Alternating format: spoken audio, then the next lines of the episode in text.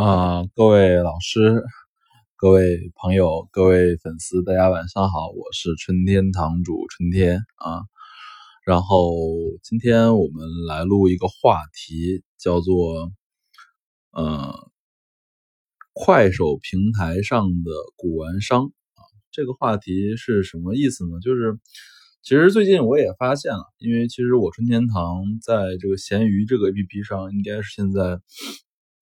销量包括质量第一的吧，啊，因为我应该是在闲鱼上，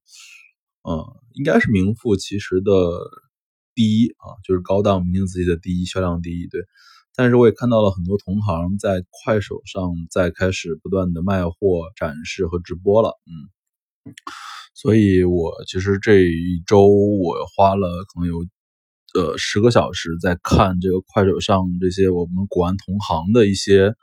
啊，他们的工作，他们的一些思路，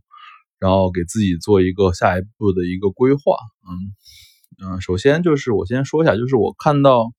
嗯，大量的所谓的天行啊，在慢慢的进入快手的直播啊，快手的这个展示，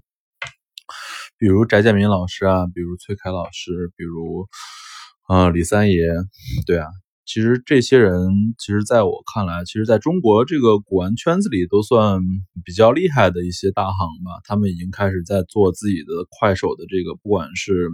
个人的短视频，还是个人的这个商业的销售啊，都在做。所以就是，其实呃，大家如果玩快手的话，确实是可以跟这些超级的大行吧，或者专家可以有一个比较直接的一个接触，我觉得是个好事儿。第二，我也看到了，就是。大量的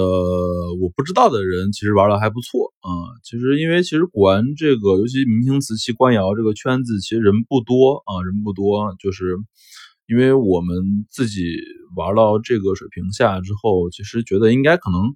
已经认识了很多，就是嗯玩的好的人了啊。但是其实我自己在快手上看，又看了很多，然后我发现了几个。呃，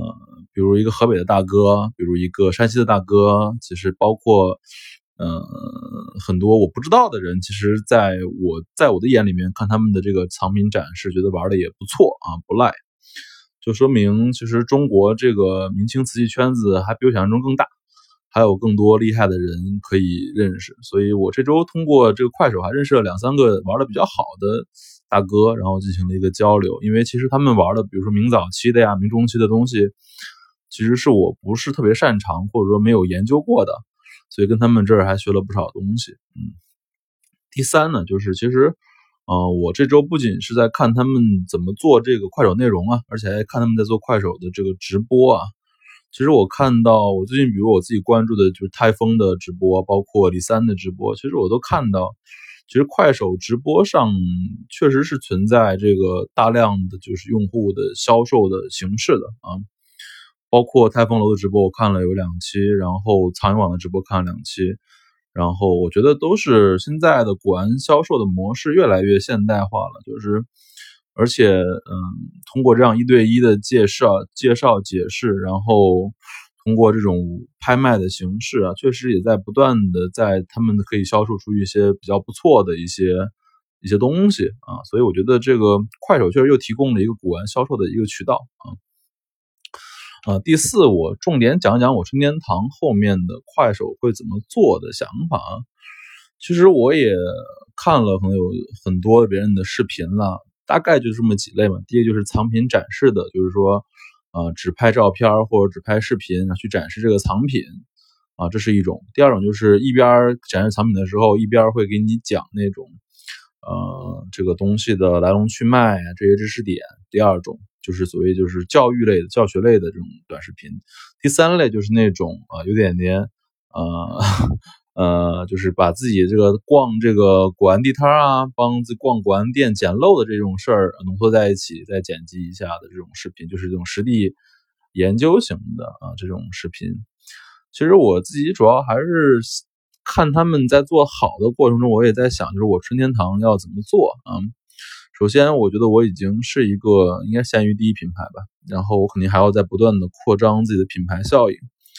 所以我肯定也会做这个快手直播，然后我想先前期先把这个快手直播的这个视频量、短视频的量先做起来，比如做到一百个作品，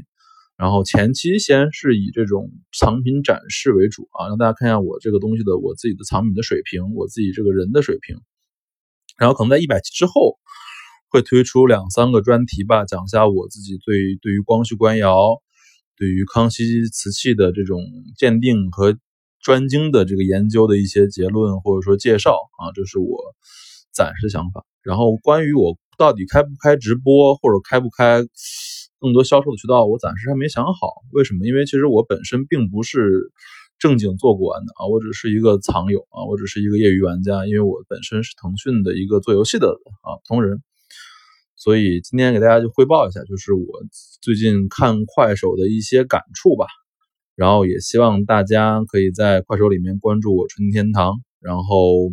搜春天堂主就可以找到我，然后这样子也可以支持我的这个快手的这个事业的发展。谢谢大家，物件开门不解释，春天堂藏词。